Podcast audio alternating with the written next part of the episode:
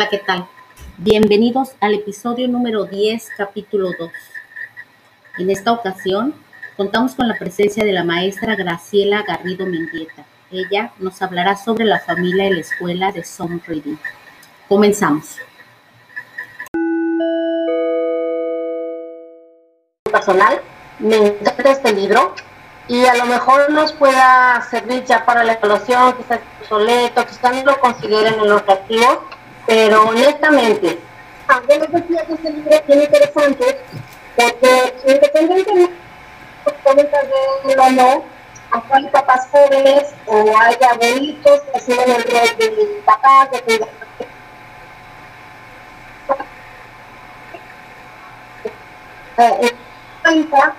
en la actualidad los papás delegan la responsabilidad completa de la educación de sus hijos a la escuela.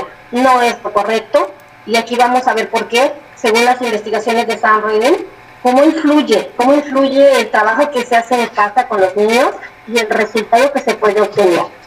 Entonces acá dice que los centros, los, la cantidad de tiempo que pasa un niño en la escuela viene siendo el 13% de las horas de vigilia el resto lo pasa o bien durmiendo, o bien en casa, o bien en su comunidad.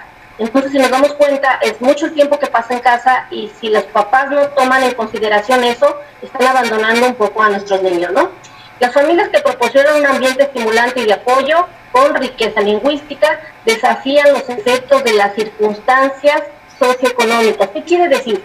Que a veces las familias es que somos pobres, es que tenemos que trabajar, es que tenemos sí es cierto, es una limitante, es un, es un problema, pero cuando los papás son bien organizados y tienen las mejores intenciones, este, realizar estas actividades que sugiere Stan Reading van a favorecer el aprendizaje de sus niños independientemente de la condición socioeconómica de la familia.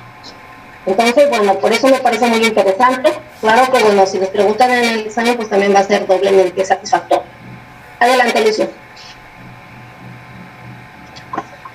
Muy bien, sabemos que las tareas de la escuela son muchas. Dentro de estas tareas está enseñar lectura, enseñar escritura, enseñar cálculo, historia, las tradiciones, el modo de gobierno del municipio, del estado, del país, pensamiento lógico para resolver problemas, fomentar valores, actitudes. O es una gama de currículo inmenso.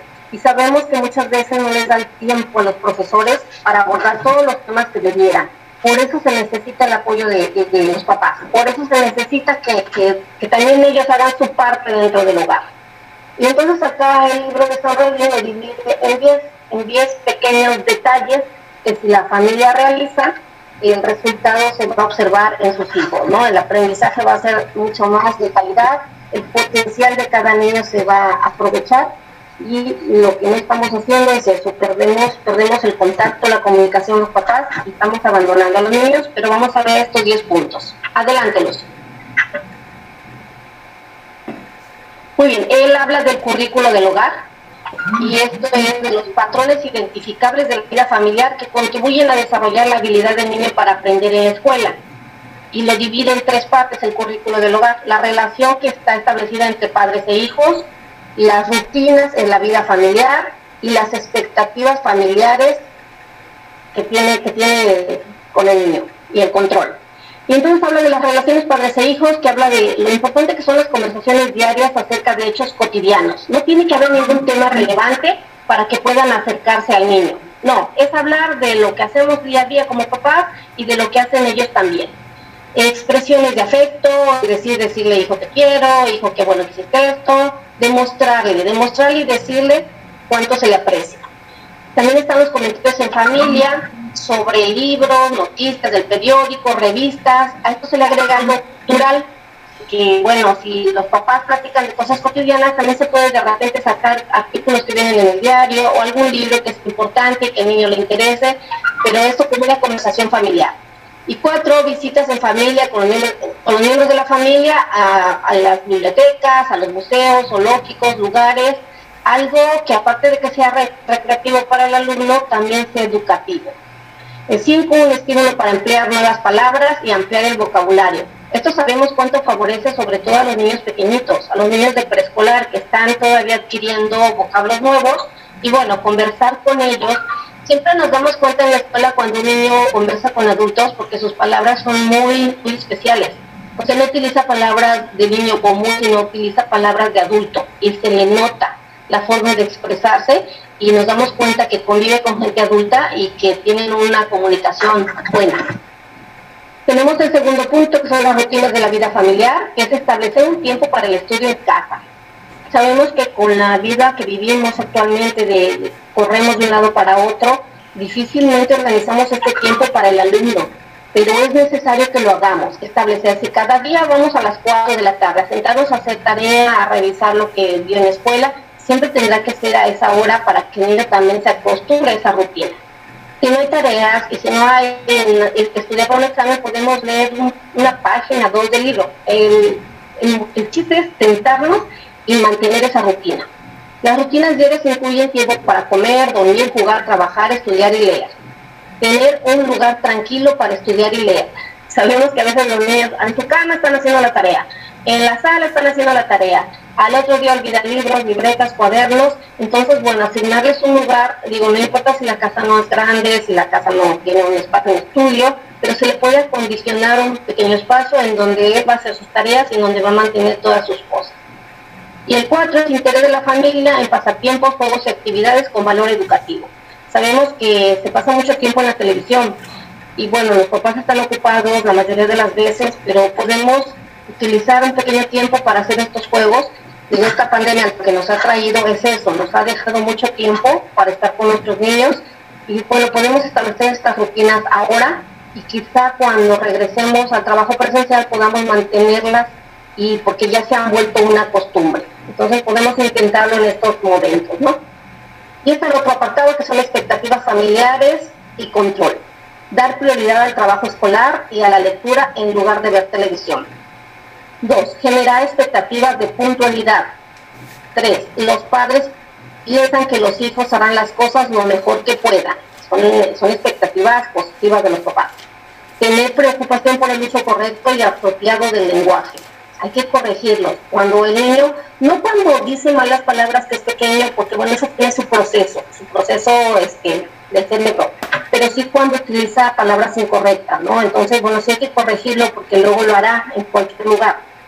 Los padres ejercen control sobre el grupo de amigos de sus hijos, también sabemos que cuando son pequeños, bueno, los papás todavía tienen esa facultad de decidir quién puede o quién no puede entrar a casa o a quién llevamos a que visite a su casa ya cuando son más grandes, bueno, pues ya se pone más complicado, ¿no?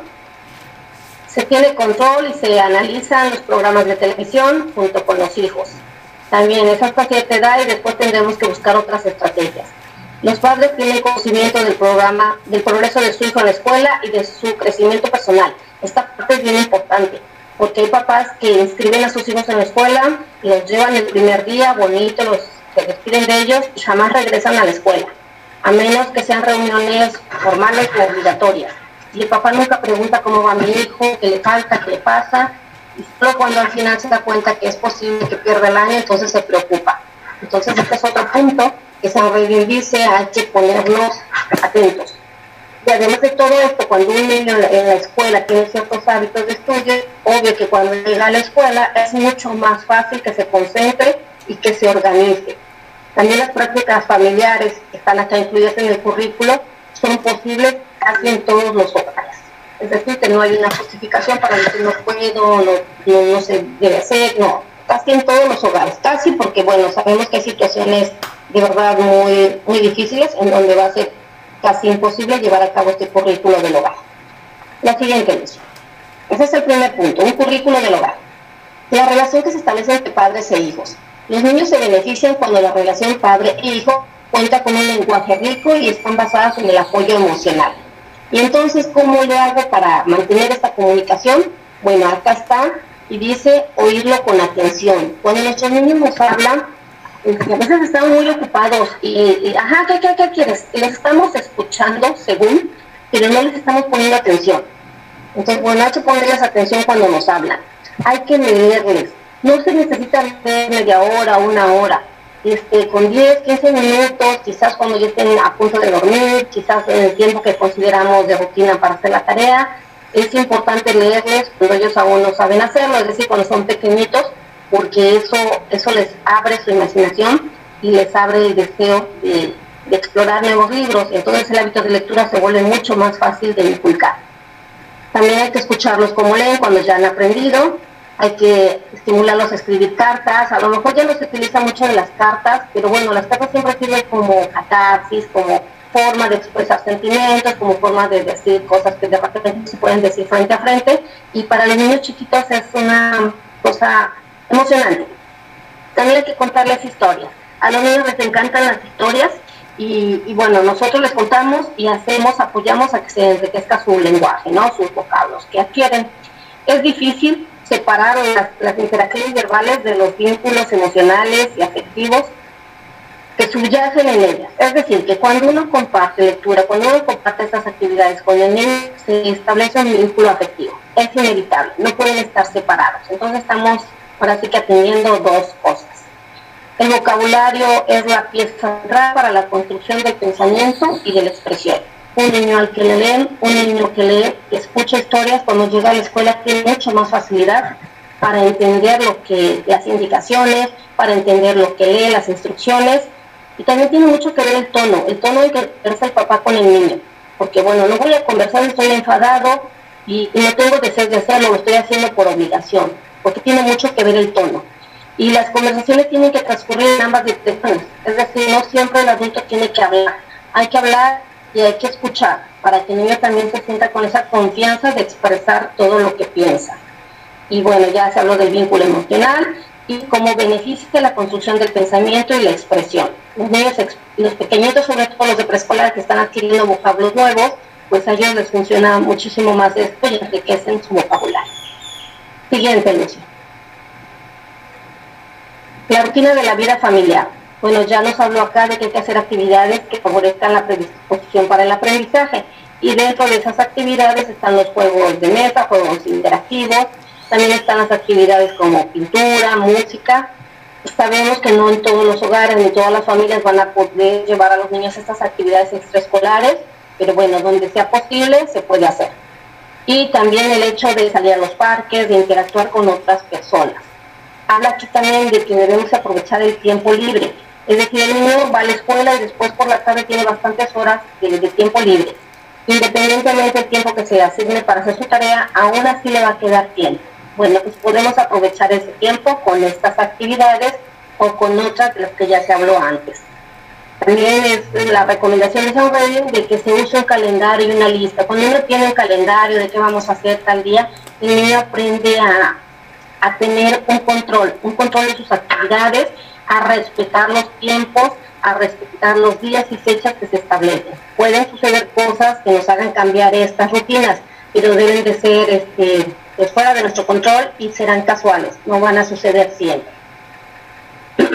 Alabar la productividad y cumplimiento de los hijos. Este es un factor que también hay que hacer. Si el niño hoy lavó los trastes, bueno, hay que reconocerse, hay que decirse estimular la independencia de los hijos. No querramos hacerles todo. A veces creemos que nuestros hijos no pueden hacer las cosas, pero si no se los permitimos, pues nunca van a aprender a hacerlo. Entonces, de acuerdo a su edad, hay que irles dando esa libertad para que se vuelvan autosuficientes. Y la inversión de unas 20 horas a la semana para utilizarla en estas actividades educativas que son extraescolares, que se pueden hacer en familia y que nos benefician en varios ámbitos. Esta es la propuesta de San Reyes en cuanto a la rutina de la familia, fijar tiempo diario de estudio, establecer prioridades de las actividades, mantener horarios, y muy bien. Y también se quiere de, un espacio bien iluminado para llevar a cabo muchas de estas actividades. Adelante, Luz. El punto número cuatro de su investigación dice que las expectativas familiares, el control. Los padres establecen para sus hijos metas que determinan lo que estos consideran importante. Esto me encanta porque, bueno, nos han hablado mucho del efecto Pigmalión y sabemos que de acuerdo a las expectativas que tengamos como docentes, como papás, es lo que nuestros niños van a lograr. Y mientras más positivas y realistas sean estas expectativas, y mejor le va a ir a nuestros alumnos. Bueno, las ¿qué conductas familiares favorecen el aprendizaje? Establecer metas diarias metas altas, pero realistas. O sea, sí es cierto, sé que mi hijo es bueno, sé que mi hijo puede hacer esto y podemos lograr esto, pero hay que ser realistas, tampoco hay que creer o engañarlos pensando que nuestros niños pueden lograr cosas que no están a su alcance. Interacciones verbales abundantes y muchas preguntas. Acá nos vuelve a recalcar la buena comunicación entre padres e hijos, ya sabemos, de ida y vuelta. Nos animan a utilizar nuevas palabras, esto es parte de la comunicación. Brindarles apoyo consistente en aspectos escolares, cuando tienen sus tareas, a lo mejor no me siento con él, pero estoy cerca, haciendo otras cosas y cuando él no puede, cuando hay alguna palabra que no conoce o alguna actividad que no puede realizar, estoy ahí para apoyarlo. Muestran interés en su perfil académico, es decir, le preguntamos qué hace, cómo va, qué materia vio, qué hizo hoy. Estamos interesados y él se da cuenta de ello. Mostrar que con el esfuerzo se consiguen las metas. Esta parte es bien importante, porque sabemos que en familia, si hay dos, tres o más hijos, no todos son iguales y el rendimiento de cada uno va a ser diferente y va a ser a ritmos diferentes. Entonces acá habla de la importancia de no comparar a un hijo con otro, porque vamos a tener hijos que con poco esfuerzo logren grandes cosas, pero vamos a tener otros hijos que van a tener que esforzarse mucho y quizá ni aún así puedan conseguir lo que el otro hermano consiguió con menos esfuerzo. Entonces, bueno, es importante valorar y reconocer a cada hijo y no compararlo con el otro. Esta es una parte que resalta el autor porque sí se resulta al final peligrosa. Siguiente luz. Las tareas en casa. Los alumnos aprenden mejor cuando las tareas son cotidianas, se califican con rapidez se refieren a temas presentados previamente en el aula. Son como características de cómo para qué deja una tarea el docente. ¿Qué uso le da el profesor a las tareas que el alumno realiza en casa? entre más, acá habla de que no por dejarle muchas tareas al alumno va a aprender más, no, es dejarle pocas eh, tareas, pero que sean eficaces, que le ayuden. Y que además el profesor cuando las realiza le incluye algunos comentarios sobre respecto a la retroalimentación y el niño se siente bien porque sabe que el maestro revisó su tarea. Produce un efecto compensatorio, ya que los alumnos con escasas habilidades pueden alcanzar calificaciones iguales a los de aquellos que tienen habilidades mayores. ¿Qué quiere decir esto?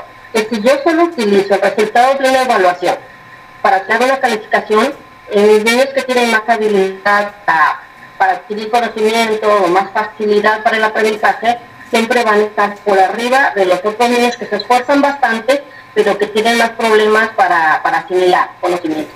Entonces, bueno, con las tareas puedo ayudar al niño que es responsable, que es dedicado, y compenso, compenso esa calificación para que él también pueda obtener buenos resultados.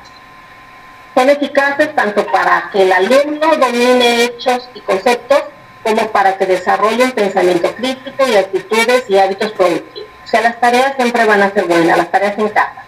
Alguna vez hemos escuchado que en el país de Finlandia no dejan tareas, y todo el tiempo que se está en la escuela se dedica la primera parte para el trabajo del docente, se les deja luego un espacio a los niños para que hagan sus tareas y cuando salen de la escuela ya no tienen ningún pendiente y se pueden dedicar a otras actividades. Esto funcionaría muy bien así como las escuelas de tiempo completo, donde se aprovecha porque hay más tiempo. ¿no?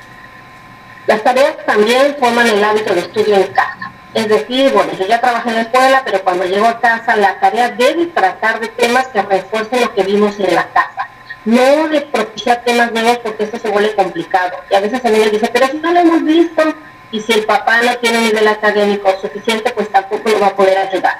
Entonces, más bien las tareas son para reforzar lo que se vio en clase. Preparan al alumno a aprender con independencia, porque si son pequeños nos vamos a ayudar más, pero conforme van creciendo nos vamos soltando, nos vamos dejando. Pueden ser fundamentales para generar una interacción familiar constructiva, Hemos visto en muchos memes, en muchos TikTok, cómo los papás se desesperan, cómo los papás le gritan a los niños. Y, los que ya hemos vivido sabemos a qué hace referencia esto, de repente se pierde la paciencia. ¿Saben quién pierde más la paciencia? Los que somos docentes. Porque venimos de trabajar con muchos niños y luego todavía tenemos que llegar a casa y apoyar al nuestro y ahí es donde el pobrecito paga los platos rotos porque nuestra paciencia está agotada. Y yo conocía a muchos maestros que preferían pagar un maestro por la tarde para que apoye a sus niños con la tarea, hacer ellos mismos quien los apoye, porque terminaban gritándoles y bueno, hasta dándoles un manotazo de repente. Pues si es por salud del niño y del papá, está bien, es válido, pero bueno, puede ser también un motivo para y convivir con nuestros niños, ¿no? Eh, también en la mayoría de las casas este, se reduce el tiempo de ver televisión. Si tenemos tiempo destinado a hacer la tarea, obvio que nos va a quedar menos tiempo para ver televisión. Eh, en estas circunstancias actuales, los niños pasan muchísimas horas o bien en el teléfono, en la tablet, o en los juegos, o en la televisión. Entonces, por eso yo les hacía la sugerencia, podemos empezar ahorita a formar el hábito, el hábito de, bueno, de tal hora, tal hora hacemos tarea, leemos o jugamos, y de tal hora tal hora vemos televisión, y de tal hora juegas tu teléfono. Este, creo que es un momento bien oportuno, porque los papás también estamos en casa y podemos vigilar que se respeten esos tiempos, ¿no? También capacitar al alumno para reflexionar sobre eh, un tema y familiarizarse más con él. Es decir, si ya lo vimos en la clase, a lo mejor no me quedó claro, pero cuando yo haga mi tarea, a lo mejor las dudas que tenía pueda esclarecer, ¿no? Entonces, todo esto es a favor. Ah, y permiten al profesor un control de cómo va avanzando el niño. Entonces, bueno, si yo voy revisando las tareas, aunque ya haya todo en casa, puedo, puedo ver cuánto él va avanzando o cuánto se aprovechó de la clase. Muy bien. Este, dice acá eh, en la parte importante del libro que al principio se puede empezar con 10 minutos, tareas que, no lleven más de 10 minutos con niños pequeñitos, de primer año, de segundo, y se puede ir aumentando el tiempo gradualmente, de 10 en 10, se cuenta que cuando ya va en cuarto grado, bueno, ahora 20 minutos para hacer la tarea, y cuando ya está en sexto grado, bueno, ahora 30 minutos, y ya en secundaria 40 minutos, y esto se vuelve educativo y progresivo y genera buenos resultados. Siguiente. La comunicación escuela-familia. Este, en todos los documentos que hemos revisado últimamente se establece la importancia que tiene de, que los maestros tengan una relación sana, positiva y de acercamiento con los padres de familia.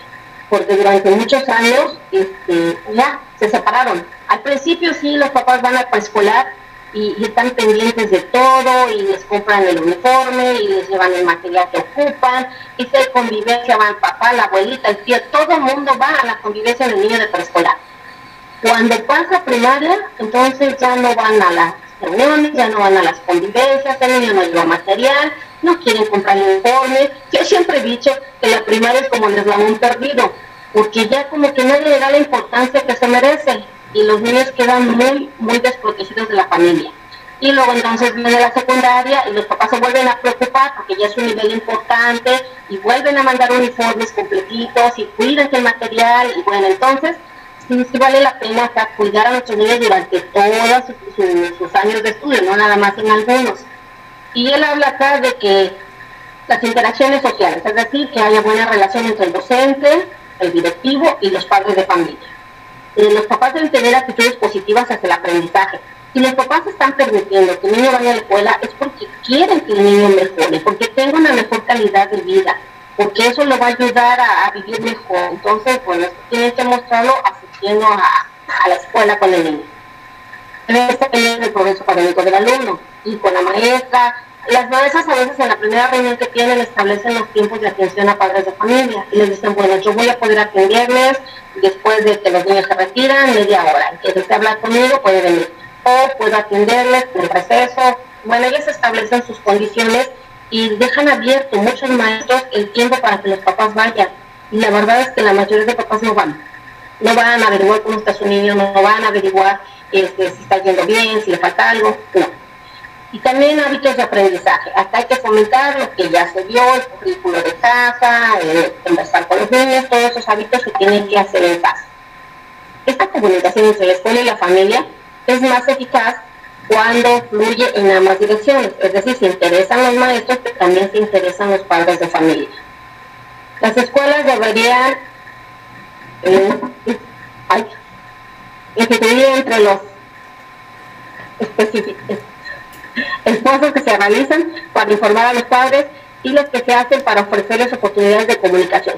Acá es a lo que me refiero. A veces el maestro da un poquito más de su tiempo con tal de poder platicar con los papás, sobre todo los papás con los niños que tienen ciertas dificultades. Y de verdad hay maestros que se preocupan mucho por estos niños y llaman, mandan un llamado al papá y mandan un segundo llamado el papá no asiste y no hay forma de hacerlo llegar a la escuela para informarle cuál es la situación de su niña. Yo sí he conocido muchos maestros, la verdad, muy, muy este, comprometidos con su, trabajo y, es frustrante ver que por más que mandes este, papelitos para que el papá se acerque, no lo hace. Entonces acá nos ofrecen otras formas de comunicar y hablan de boletines informativos para darle a conocer a los padres y progreso de sus niños, plan del periódico escolar que antes se ponía, donde podías poner notas relevantes, tareitas que hacían los niños y los papás las pueden ver. También tarjetas de felicitación para los papás o los niños que logran trabajos muy buenos o participaciones muy buenas, cadenas telefónicas, de sugerencias. Fíjate que estas son sugerencias que yo a veces lo proponía en las escuelas y, a los maestros nos da cierto miedo, ¿no? De que el papá escriba cosas, pero es la forma real y, anónima que puede permitirnos ser una mejor escuela, porque el papá no tiene miedo, el papá puede decir que no está haciendo bien la escuela o en su percepción y nosotros podemos enterarnos, pero si tenemos miedo de que se nos diga lo que no estamos haciendo bien, entonces no vamos a mejorar, no vamos a avanzar.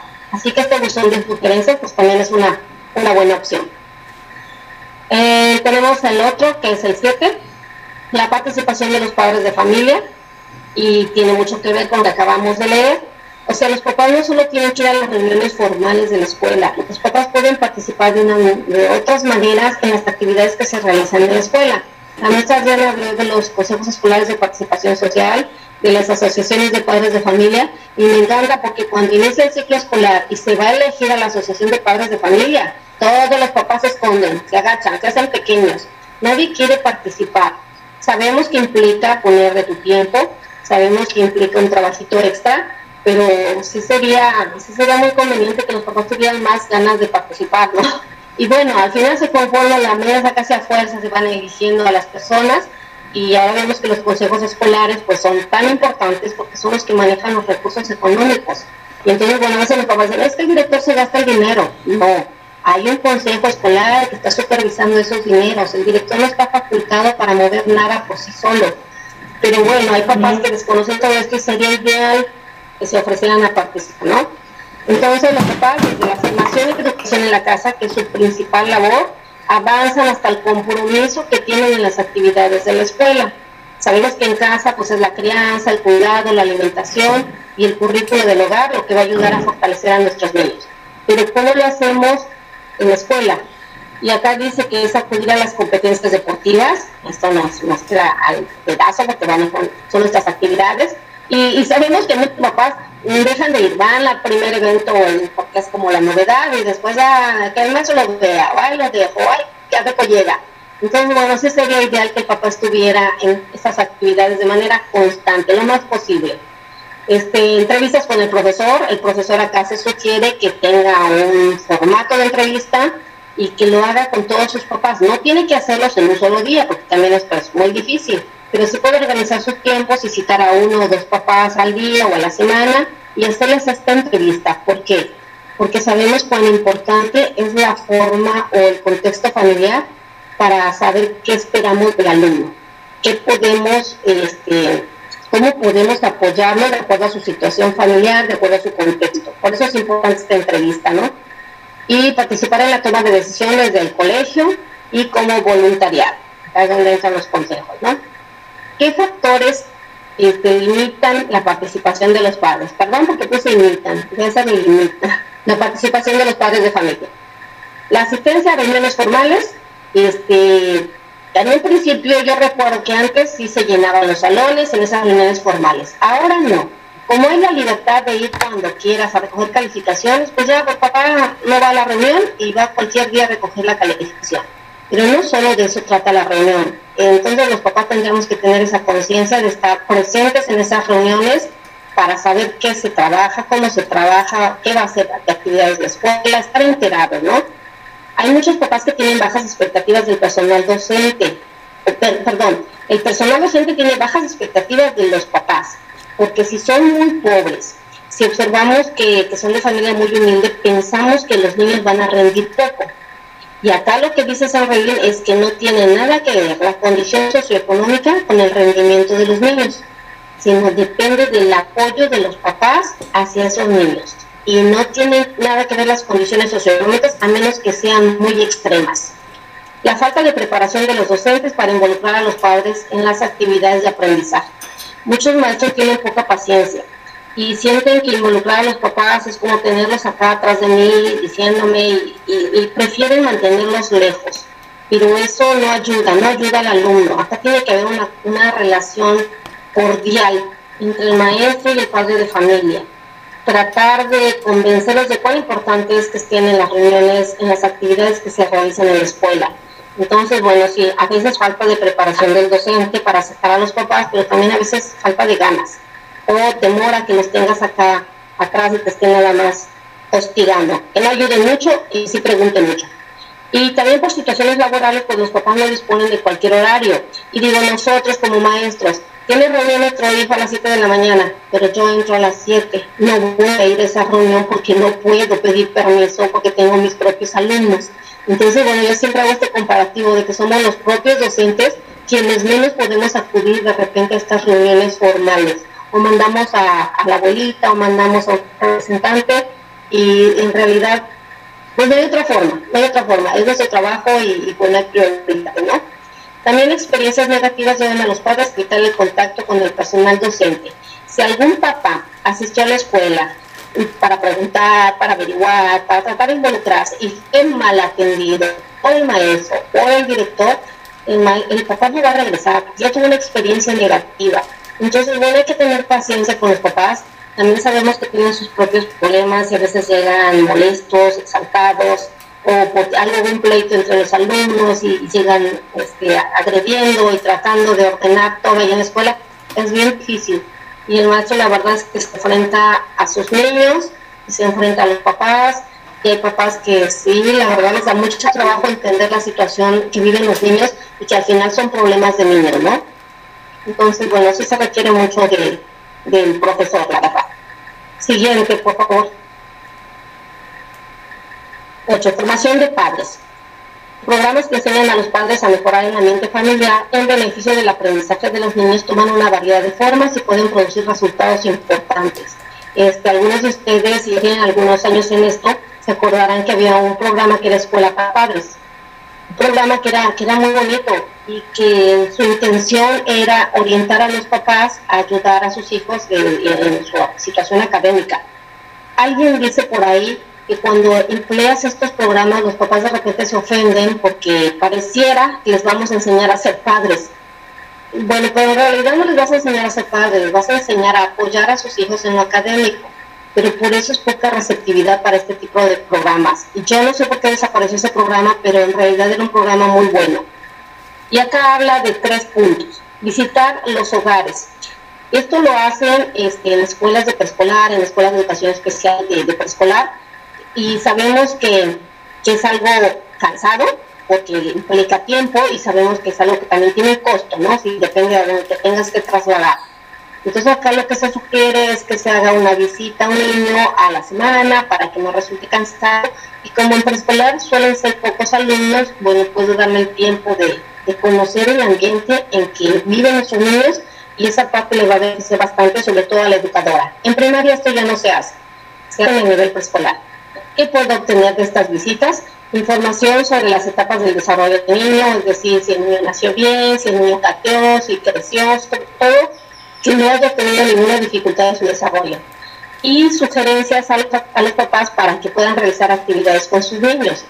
Sabemos que hay papás, y lo estamos viendo ahorita que se hace la educación a distancia, que no saben qué trabajar con sus niños, les da muchísimo trabajo.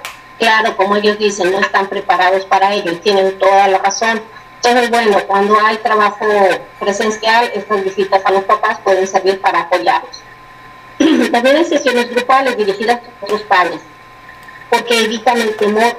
Cuando son los mismos padres de familia quienes se capacitan y quienes mandan o convocan a los demás papás para que asistan, y se hacen reuniones y comparten experiencias y, y, dialogan otros temas, se sienten más en confianza que cuando lo hace alguna autoridad o, algún, o el docente, entonces pudiera resultar mucho mejor. Entonces acá el asunto es que si hacen sesiones grupales de padres de familia dirigidas por otros padres puede beneficiar aprender en pequeños grupos, realizan actividades con sus hijos entre sesión y sesión y luego comparten sus experiencias. Esta es otra forma de ayudar a los papás.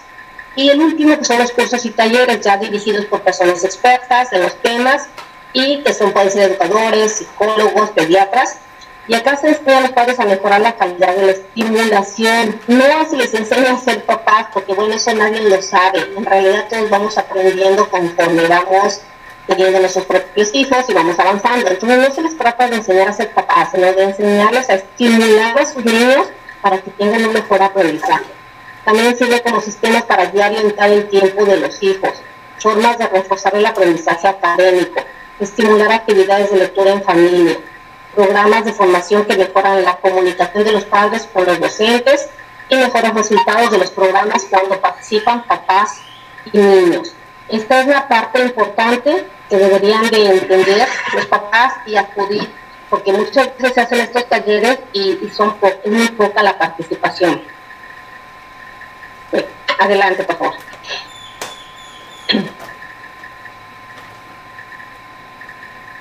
Acá la relación de familia-escuela, dada la variedad de su relación con las familias, las escuelas tienen que utilizar diferentes estrategias para involucrarlas en el proceso de aprendizaje de sus hijos. Sabemos que tenemos niños de familias diversas en nuestras aulas.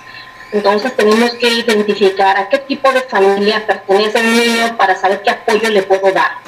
Y acá San Reín habla de estas tres fases de acuerdo a la historia. Históricamente, en la primera fase el nivel de subsistencia que dependía del trabajo de los hijos. Sabemos que se llevaban a los hijos al trabajo y muy pocos papás querían que asistieran a la escuela. A ellos les parecía una pérdida de tiempo. Entonces, cuando se implementan las escuelas establecidas, se trata de rescatar a esos niños para darles una posibilidad de desarrollo, ¿no? Entonces acá era tratar de jalarlos de la familia que los quería mandar a trabajar y seguimos luchando con ellos, porque hay muchas comunidades en las que cuando es tiempo de zafra hay que ir a cosechar la caña y aunque el niño no vaya a la escuela. O sea, el papá le da prioridad al trabajo porque lo necesitan y la escuela pasa a segundo término. La segunda fase es cuando viene la economía industrial y entonces el objetivo de la escuela y de la familia convergen. Ambos están de acuerdo en que el estudio es la mejor forma de ayudar a los niños a que tengan una mejor vida. Aquí no hay ningún problema porque el papá está dispuesto a que el niño asista a la escuela y la escuela está dispuesta a recibir a los niños. Y viene la tercera fase, que es la postindustrial, y entonces las demandas de crianza de los niños compiten con las actividades del adulto. Acá el papá le da prioridad a su trabajo, prioridad a sus actividades, y la de la escuela, bueno, pues se le encarga a la escuela. Entonces abandonan a los niños a la escuela y que la escuela haga su mejor papel con ellos. Aquí es donde se pierde la comunicación y el apoyo. Y San Redlin dice, bueno, esto fue una historia, pero actualmente podemos observar tres de familia que tienen que ver con esas tres fases. Y la primera fase es la relaciona con familias con problemas de cualquier tipo, problemas económicos, problemas entre pareja, familias uniparentales, familias que viven con, o niños que viven con los abuelitos, todo ese tipo de situaciones. El maestro tendrá que conocer a qué tipo de familia pertenece cada uno de sus alumnos para poder ayudarlos. Después aparece la segunda fase y la relaciona con las familias centradas en los niños. Esto es bien interesante, porque estos papás sí se preocupan por sus niños, sí están pendientes de que avancen, sí los apoyan en casa, incluso se preocupan por los niños del salón que no están atendidos y, y hasta quisieran ayudar en ello. O sea, sí son papás o mamás bien preocupados, que cumplen con todas las responsabilidades que se les asigna, que ven que el material que le piden a su hijo esté completo, que hace su tarea, el único problema de todo esto es que son los menos, son los menos esas familias.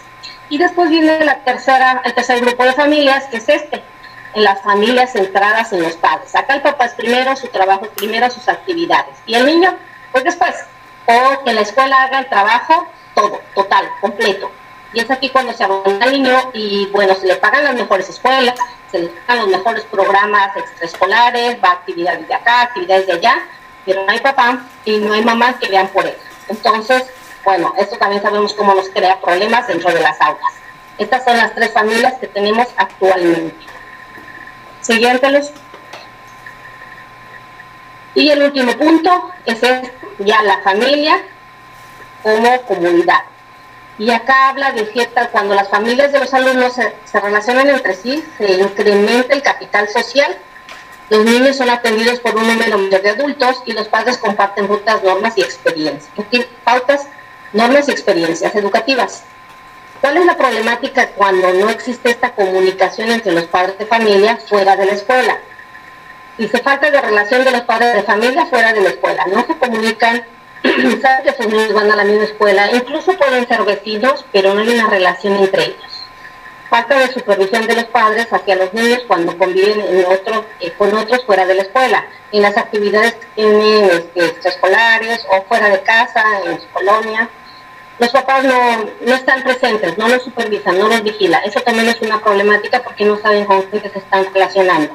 Y la influencia de los niños unos con otros en la escuela. O sea, los niños sí comparten dentro del salón y que sí influyen uno con otro, pero los papás no tienen una comunicación y no se conocen.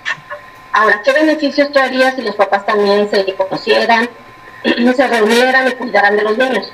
Los beneficios serían que cuando los papás comparten valores sobre su educación y formación, se comunican entre sí y cuando les proporcionan apoyo y orientación consistente, hay beneficios. Una escuela percibida como comunidad, son todos, el personal, los alumnos y los familiares, tienen más probabilidades de estimular las interacciones sociales